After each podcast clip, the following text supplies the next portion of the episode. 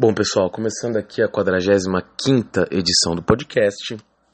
Hoje, dia 27 de novembro, terça-feira. Uh, primeiro, peço desculpas aí. Não consegui gravar ontem de novo. Uh, tá um pouquinho corrida aqui contra. Vamos lá. Uh, como sempre, só ressaltando que todas as leituras do mercado e não se configuram como qualquer recomendação de investimento. É, como sempre, também relembrando que também tem o site, www.thegameneverstops.com.br.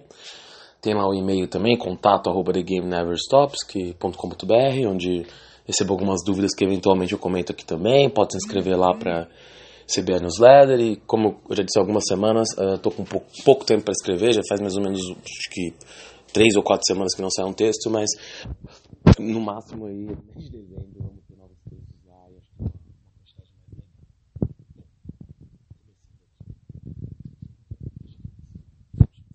como eu já comentei na última, né, o que mais se destacou foi a queda do preço do petróleo. Uh, o petróleo caiu de forma muito expressiva, uh, já nas últimas semanas aí. Isso impactou, acho que até menos uh, na Petrobras no final das contas, e na verdade isso é até um dos fatores, eu acredito, que as. Especial o Grupo Ultra, né, que na verdade tinha sido uma ação muito penalizada que eu comentei aqui algum tempo atrás, teve uma valorização expressiva nas últimas semanas, porque se a gente pensar, o... tivemos aí uma correlação na qual, até por estar pareado ao mercado internacional, o preço do, pet... do petróleo nas refinarias, no caso na Petrobras, né? porque somente a Petrobras tem refinarias no Brasil, mas enfim, atualmente, que a Manguinhos praticamente não opera mais, né? Então, o preço nas refinarias aqui caiu bastante, mas esse preço não se transferiu tanto para a bomba de combustível. E quem captou essa diferença foram as distribuidoras, então até por esse período em que elas conseguiram uh, morder margens maiores, podemos esperar bons resultados das distribuidoras provavelmente nesse quarto trimestre. Por outro lado, outras empresas aí também que dependem do petróleo, como empresas, uh, em especial as empresas de aviação, tiveram valorização uh, expressiva, principalmente a Gol, embora a Gol tenha devolvido quase todo o valor ontem da subida que teve. A Gol tinha subido aí mais de 10%, não, desde, desde a semana passada, né, que só um breve comentário também, a semana passada, além de na semana retrasada termos tido um feriado aí grande no Brasil, né, na passada também, na verdade, na semana passada, apesar de a gente ter tido pregão aqui na segunda-feira, basicamente a semana começou de forma mais expressiva na quarta, uh, porque a movimentação nesses dias de emenda é sempre um pouco menor, e depois, quinta e sexta, tivemos também o Thanksgiving nos Estados Unidos, tivemos as bolsas de lá nem funcionando na quinta e na sexta também com aquela movimentação um pouco reduzida. Então podemos dizer que os mercados só voltaram aí de forma mais efetiva ontem, no mundo todo, né? Assim, considerando Brasil e mundo. Muita gente esteve um pouco fora aí das movimentações durante a semana passada, parte dela ou nela toda. De toda forma, a Gol subiu de forma expressiva, mas ontem com o anúncio de que a CVM estaria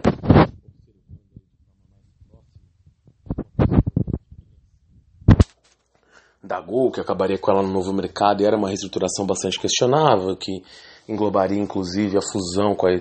Fusão não, né? Mas a incorporação da Smiles, uh, sobre termos aí ainda não muito bem entendidos, que um comitê independente ali ia olhar, além de outras operações internas, como a criação das super preferenciais e tudo mais, a CVM começou a olhar isso com mais atenção e acho que a desconfiança de que a própria Gol desista desse processo como um todo fez ali as ações caírem ontem cerca de 8%, o que também é uma desvalorização relevante. Uh, indo aí para uma ação que na verdade eu já falei aqui na última edição, mas eu sou obrigado a comentar de novo. No setor de meios de pagamento, a Cielo até teve um pequena recuperação semana passada, mas ontem caiu mais 5%, agora já está abaixo dos R$ reais. Eu continuo achando que a gente está num cenário em que a empresa vai achar competição renovada, a PagSeguro e a Stone uh, não entraram nesse mercado para brincar, mas eu também acho que a Cielo, como já comentei aqui da outra vez, é a maior empresa do setor, está associada ao Banco do Brasil e ao Bradesco, como eu também disse aqui na última, na última edição. A profissionalização do Banco do Brasil, com a entrada até de um presidente, assim como na Caixa, né, de presidentes bastante liberais ali, como presidente das instituições indicados pelo Guedes. Claro, tem sempre a grande questão de quanto tempo isso vai durar, porque, enfim, é bastante questionável como vai ser essa relação do Guedes e do futuro presidente, desses próprios presidentes dessas estatais. Mas supondo aí que eles fiquem nos seus postos durante um tempo um pouco mais razoável, a tendência seria uma maior profissionalização, entre aspas, né, mas uma maior orientação de mercado desses bancos. Isso pode, e no caso do Banco do Brasil, por ser acionista da Cielo junto com o Bradesco, isso poderia acabar resultando ali num viés até um, ao ser mais comercial, até uma diminuição das margens da Cielo no primeiro momento, mas uma maior agilidade da empresa para responder ao mercado, para ir de forma mais firme. E a contratação do Paulo Cafarelli, ex-presidente do Banco do Brasil, também é positiva nesse sentido, que acabou de acontecer. Então, assim, eu acho até que a Cielo pode ter uma diminuição de lucro nos próximos trimestres, pode até fazer a ação cair um pouquinho mais, mas eu já acho a ação em patamares convidativos, embora não, como sempre ressalto, não compraria agora, mas acho que é uma ação aí uh, convidativa nesses patamares, e mais do que isso, é uma ação que me parece um, barata o suficiente até para ensejar um fechamento de capital por parte dos controladores. Para quem não se lembra, Itaú fez isso com a Red Car há alguns anos atrás. A ação estava ali num patamar de queda tal, Itaú falou, vamos fechar o capital então. E eventualmente pode acabar se tornando interessante para o Banco do Brasil e para o Bradesco fecharem o capital, ou até mesmo para um terceiro, porque presidentes aí, em especial no Banco do Brasil, é, que, é o, que é o acionista da Cielo, podem acabar ensejando um viés mais liberal, de maior profissionalização, como também pode um viés de venda de ativos. Então, se eles também acharam que a Cielo é um ativo pesado nesse momento, não está muito fácil de recuperar, eles podem acabar vendendo a Cielo, que poderia acabar o próprio Bradesco ter interesse em comprar a empresa, ou com a Cielo até se unindo a outro player, né? Porque não, o mercado está muito fragmentado. Então vamos supor, talvez a Genet se unindo com a Cielo. O Itaú tendo interesse em juntar a Redcar com a Cielo, embora aí provavelmente as, uh, como posso dizer, as restrições do CAD fossem ser grandes. Ou talvez até mesmo com a Stone, que é uma empresa... É que a Stone, como tem um DNA diferente, eu acho que nesse momento eles não gostariam de se Cielo, mas poderia ser uma opção. A própria PagSeguro, que acaba tendo um, uma entrada em um, em um segmento diferente. Então, assim, podem surgir combinações improváveis nesse setor. E eu continuo olhando com carinho a Cielo, porque proporcionalmente a ação mais barata continua sendo a maior empresa, continua tendo maior capacidade de subsistir uma guerra de preços devido aos seus acionistas. Claramente também teve bons acionistas agora na abertura do capital, entraram o pessoal do Alibaba, do Buffett, 3G e tudo. Mas é diferente você ter o apoio de dois bancos locais do mercado brasileiro quando você compete por aqui. Então vamos ver as formas de que as mudanças na diretoria do Banco do Brasil e do mercado vão afetar a Cielo, que como eu já disse, eu não comprei nesse momento, repito pela quarta, quinta, sexta, sétima carinho para ação.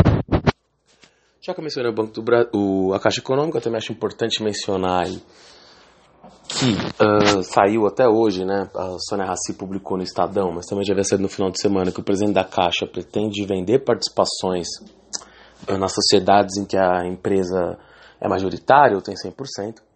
A Caixa Seguros é um exemplo, uh, provavelmente vai acabar abrindo capital, que já é uma discussão antiga, é sócia, uma empresa ali que tem a CNP Assurances, a francesa, como sócia. Então vale a pena ficar de olho da maneira que a Caixa tende a conduzir isso, Uh, deve, uma notícia menção no final de semana, uma certa desconfiança da Caixa, uh, do novo presidente da Caixa, com o investimento que a empresa detém no Banco Pan-Americano, na qual ela é uma minoritária e majoritária acaba sendo o BTG, pelo menos as ações com direito ao voto. Mas a Caixa tem ali uma participação relevante. E aparentemente o presidente da Caixa não gosta muito dessa exposição. Então poderia acabar resultando na venda ali de part da participação da Caixa no Banco Pan. Uh, essa ainda parece uma participação que está mal avaliada pelo mercado, é como se o mercado ainda precificasse alguns riscos no Banco Pan, que vem em alguma recuperação, embora não, realmente não seja uh, uma operação assim muito segura, mas parece ser um banco sólido nesse momento, depois de, do BTG e da Caixa uh, resgatarem praticamente o banco ali de uma possível até falência. E temos que ver como seria precificado isso, mas parece possível que a Caixa decida se desfazer da sua participação no Banco Pan-Americano no, no, curto ou no médio prazo, pelo menos de acordo com os jornais. Mas também vale a pena ficar de olho das implicações disso nas ações do Banco Pan.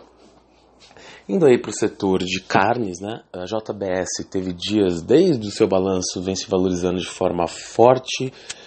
A empresa também, enfim, ontem teve uma entrevista ali com um dos seus diretores que mencionou também a possibilidade de possibilidade não, né? Mas o enfoque da empresa em investir mais em produtos processados, ou seja, de forma a aumentar a sua, sua margem, né? Porque hoje, apesar de tudo, a JBS ainda vende muita carne natura, né? Um produto ali que acaba tendo uma margem um pouco menor. A empresa tem como foco já há algum tempo vender mais produtos de margem maior. Eu diria até que no Brasil isso já vem acontecendo, para quem mora principalmente cidades, menores também. Pode ver a abertura de muitos açougues Swift, essas boutiques de carne, muitas delas estão ligadas ali à JBS, que vem tentando aí aumentar sua margem através da venda de produtos mais nobres, né? E com uma integração maior também, você acaba tendo mais sinergias. Então, vale a pena ficar de olho aí nas implicações disso para a JBS. Outra notícia também que acabou sendo comentada nessa entrevista é a gripe suína na China, que diminuiu bastante a oferta de porcos interna na China. Com isso, o, a, o JBS tem sido bastante beneficiado, exportando mais carne de porco para a China, principalmente através de suas operações norte-americanas. O que o Itaú BBA ali, que foi o banco que acabou tendo a conversa com o diretor, classificou como muito interessante para a empresa. E por fim, novamente se fala em 2019, uma coisa que já foi adiada mais de uma vez, fala-se ali uma possível, uh, um possível IPO da unidade norte-americana de JBS, que todo mundo chuta aí que poderia uh, resultar numa valorização expressiva de valor destravado, porque a operação norte-americana vale mais que a brasileira. E com certeza seria um dos maiores IPOs aí do ano. Esse IPO da unidade norte no mundo, eu digo, né, no, do ano no mundo, no ano que vem no mundo, abertura de capital da unidade norte-americana. Então, vale a pena ficar de olho aí nas implicações disso. Vale sempre ressaltar né, que o Joesley foi preso de novo, o dono, há algumas semanas, acabei não comentando aqui, porque enfim, quando eu comentei JBS nas últimas semanas foi meio rápido, já foi solto e aparentemente agora as ações estão mais blindadas eu digo as ações na bolsa, né? A esses movimentos contra o controlador, acho que a empresa conseguiu renegociar melhor seus débitos. Então, aparentemente, o risco político na empresa diminuiu, mas vale ressaltar que esse risco existe também. E, tá, e resulta ali meio ameaçador caso forem, forem comprovadas condutas mais pesadas contra a empresa. Outra empresa que também vem tentando recuperar a confiança do mercado já há algum tempo, semanas a BRF, é, a BRF vem gastando, aparentemente, bastante com advogado, com questão de compliance interna, para fazer uma política com o governo, para tentar limpar um pouco sua barra e se planejar melhor financeiramente. É, até esse momento, a JBS não conseguiu chegar a um acordo. O que fazer é incluir seus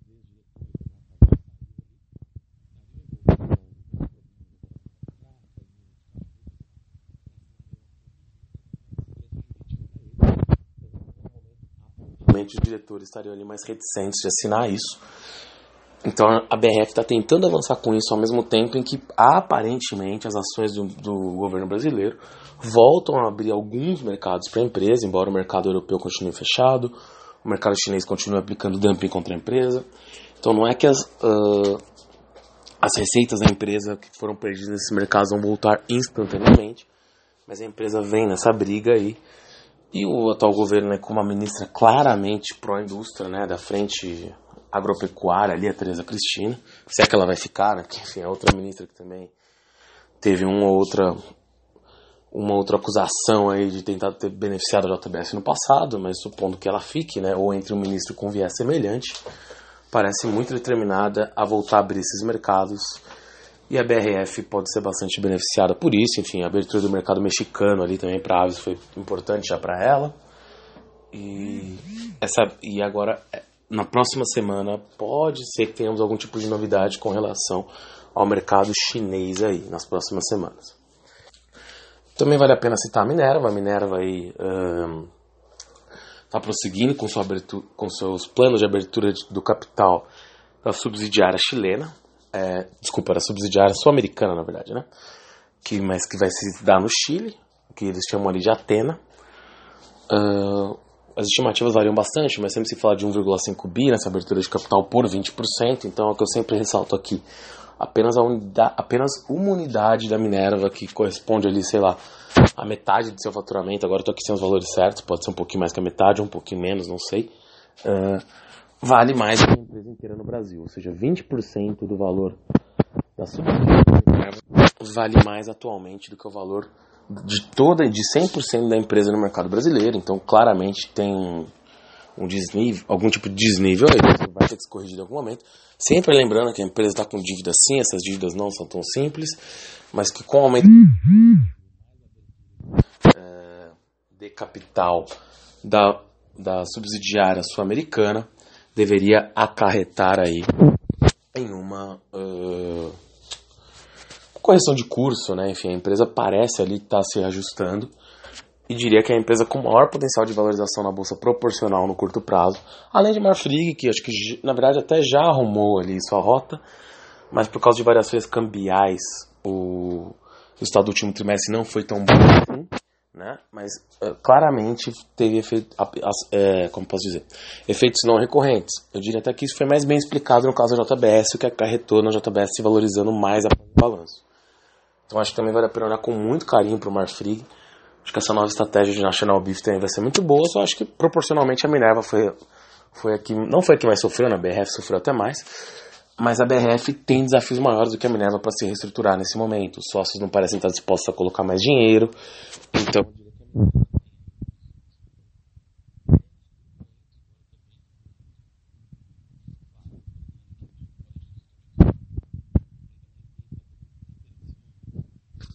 é a JBS.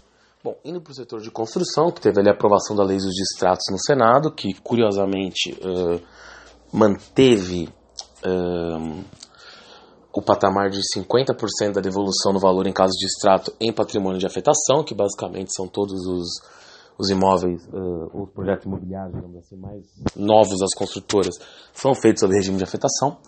Então, na prática, as construtoras deveriam ter direito a esses 50%.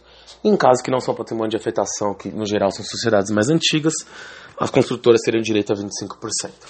O problema é que outras questões foram mudadas na matéria, questões importantes, mas menores, porque na verdade o que mais importava para as construtoras eram os percentuais.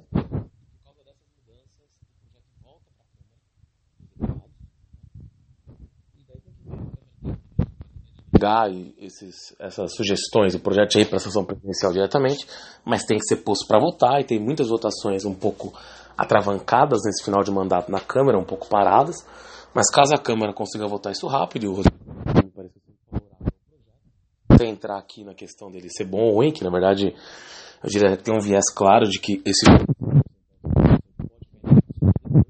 mas no primeiro momento quiser ir para o judiciário por causa das coisas. Todo mundo sabe que um, um, um, processo judicial no Brasil não é barato, não, não é celery, então podem surgir acordos aí interessantes para as construtoras, mesmo que atinjam o patamar de 50%, se a gente supor que a lei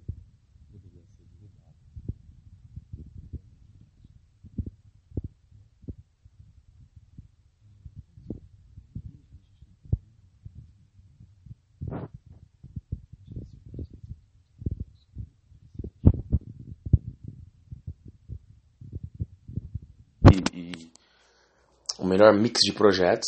gosto bastante ali do, da direcional para médio prazo, uma empresa já bem consolidada.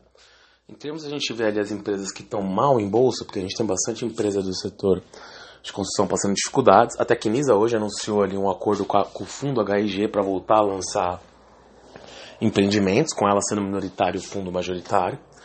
É interessante porque a Tecnisa é uma consultora que está ali parada há um tempo já, né? Basicamente tem projeto de Jardim das Perdizes que ela já vendeu alguns pedaços dele embora ainda seja tenha maior participação nas partes que ainda não foram vendidas do projeto. Então é quase um renascimento da Tecnisa como minoritária, mas enfim, a volta ao mercado. Então também vale a pena ficar de olho. Quantas empresas ali em pior situação? A Viveira, que eu já comentei aqui, já se valorizou bastante com relação ao patamar que estava naquela época, né? A empresa estava valendo, sei lá, 20 e tantos centavos, hoje está na base dos 50 e chegou a bater 70.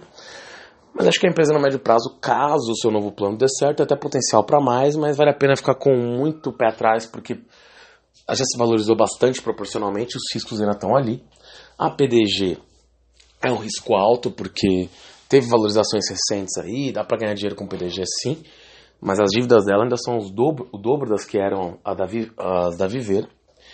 E é, pode ser mais beneficiário pela lei, distrato, pela lei dos distratos, dependendo de como for aprovada, mas tem que ser tomado bastante cuidado pelos riscos envolvidos. Talvez a empresa em pior situação financeira, que ainda não declarou recuperação judicial, seja a Rossi, uh, mas o que me chama a atenção no caso da Rossi é que ela ainda não declarou recuperação judicial, ela tem um banco de terrenos grande, né, que inclusive é Viver acabou conseguindo quitar suas dívidas, emitindo ação e é, dando como dação em pagamento vários terrenos. E a Rossi já conseguiu escalonar as dívidas um pouco para o futuro, apesar de estar com pouquíssimo caixa, o que sempre é um perigo. Mas assim, e a aposta do Silvio Tini da Bom Sussex na Rossi, na Rossi ano passado me faz pensar que caso a empresa se valorize um pouquinho mais, ele pode até tentar se tornar um majoritário, comprando a participação da família Rossi ou de gente do mercado mesmo. Também tem a 20, né, que é uma acionista relevante também aí do da Rossi. Então, assim, eu acho que a Rossi é uma ação arriscada, sem sombra de dúvidas. Aliás, ela ainda pode entrar em recuperação judicial, porque o volume das suas dívidas não é simples. Porém, é muito importante uh, salientar que ela está valendo hoje menos do que a PDG e que a Viver, que já estão em recuperação judicial. Então, eu diria que o mercado hoje já precifica o cenário possível para a Rossi. E talvez não seja o caso. Então, assim, talvez seja uma empresa que vale a pena acompanhar. Uh, é, como já, é que eu vou repetir novamente, muito arriscado, mas vale a pena acompanhar porque muito risco, mas muita recompensa. Então, existe a chance de, mesmo que a empresa entre a judicial, ela tenha que valer aí mais do que ela vale hoje. Deveria valer mais do que 100, 200 milhões de reais. Hoje ela está valendo menos de 100. Então, é um risco-recompensa bastante considerável. A Rossi vale a pena acompanhar no mínimo a ação, os desdobramentos, talvez sem se, sem se posicionar nesse momento. Outra novela que voltou aí é da fusão Sapori MC, as notícias voltaram, fatos relevantes, embora nada muito definitivo sobre se é uma fusão ou não. Parece que a grande questão continua sendo uh, uma auditoria que teria achado ali alguns problemas contábeis na Sapori de 400 milhões, então os termos da fusão não teriam agradado tanto. No entanto, a Sapori continua a carga, fez outra oferta ali, né? Que agora não vou me lembrar o valor exato dessa oferta, mas que. Depois eu falo o valor aqui, estou só procurando, mas enquanto isso, uh, parece estar tá tendo um movimento da Sapori para tentar convencer os minoritários da MC para o acordo. Me parece que esse acordo seria bom porque a MC hoje é uma empresa meio uh, se, aparentemente sem direção, né? Tem bons ativos, como eu já comentei num texto, já comentei aqui outro dia com mais detalhes. Ela tem bons ativos, mas não parece ter uma direção muito clara e não tem um acionista controlador também que dê essa direção. Uh, então a fusão com a Sapori poderia trazer isso. A grande questão é se o valor oferecido é justo. Isso é sempre difícil de precificar. Eu acho que ele poderia ser maior, mas atual uh, a atual situação um pouco estranha da empresa faz esse valor ser menor e não parece ter muito mais gente interessada em fazer a oferta. Nem fundo, da Codivente já é um dos acionistas, já andou vendendo participação nela. Então tem, tem, tem que ficar atento aí no que dá para fazer e o que não dá. É, eu digo o que dá e o que não dá em questão dos minoritários, né? O que, que, eles podem se dar o luxo de fazer? Se valeria a pena apostar nesse management meio uh, independente da companhia ou entender que a fusão com a Sapori ou a compra pela Sapori seria a melhor opção. Né? Então, só voltando até a Sapori, fez uma, a última proposta de dela foi de 9 de novembro, né? foi por 40% do capital da OMC, por cerca de 8,63, que ainda é um, ainda é um, é um prêmio relevante com relação ao último fechamento da empresa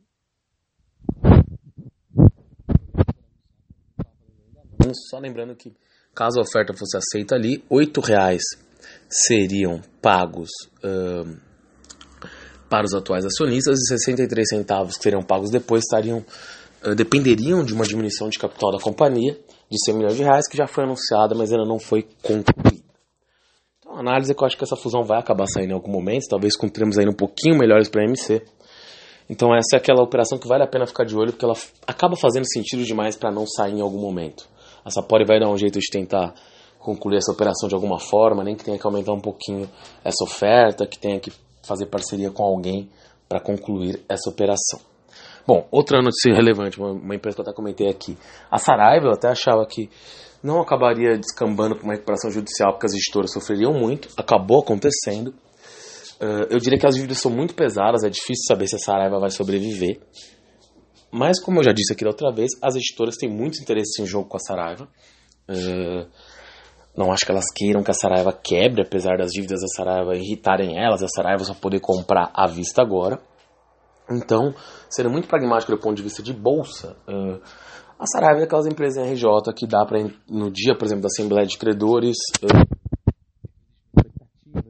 acabar virando uma ação muito especulativa, mas que pode dar entrada em alguns momentos durante esse processo. Para longo prazo, não dá mais para apostar, o setor editorial está meio destruído, né? a cultura também da recuperação judicial, de livros né, em geral, muito aumento de vendas pela internet, as redes regionais até crescendo, porque tem alguns lugares aí que elas são basicamente monopolistas em algumas cidades do interior e tudo mais.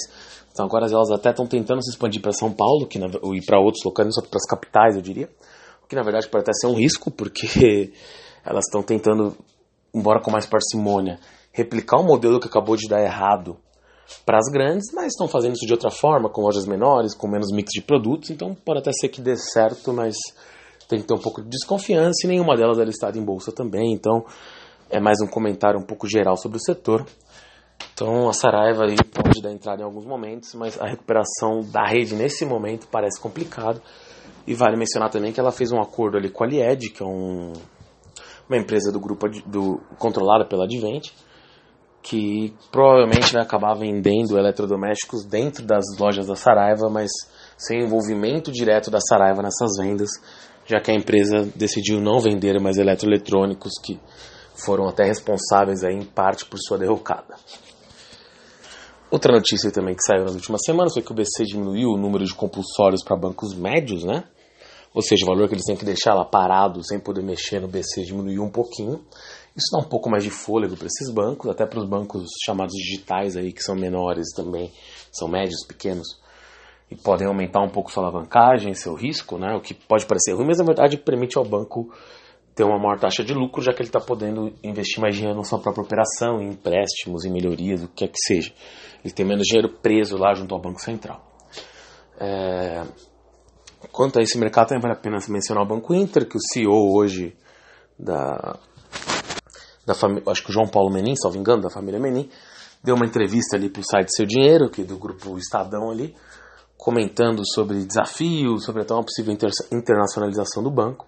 Eu acho que os múltiplos do Banco Inter hoje ainda estão um pouco caros, mas que o fato é que chegaram a um milhão de, de correntistas rápido, que é um banco uh, agressivo, que foi o primeiro a fazer IPO dentre as fintechs no Brasil, então o investidor brasileiro tende a ter uma boa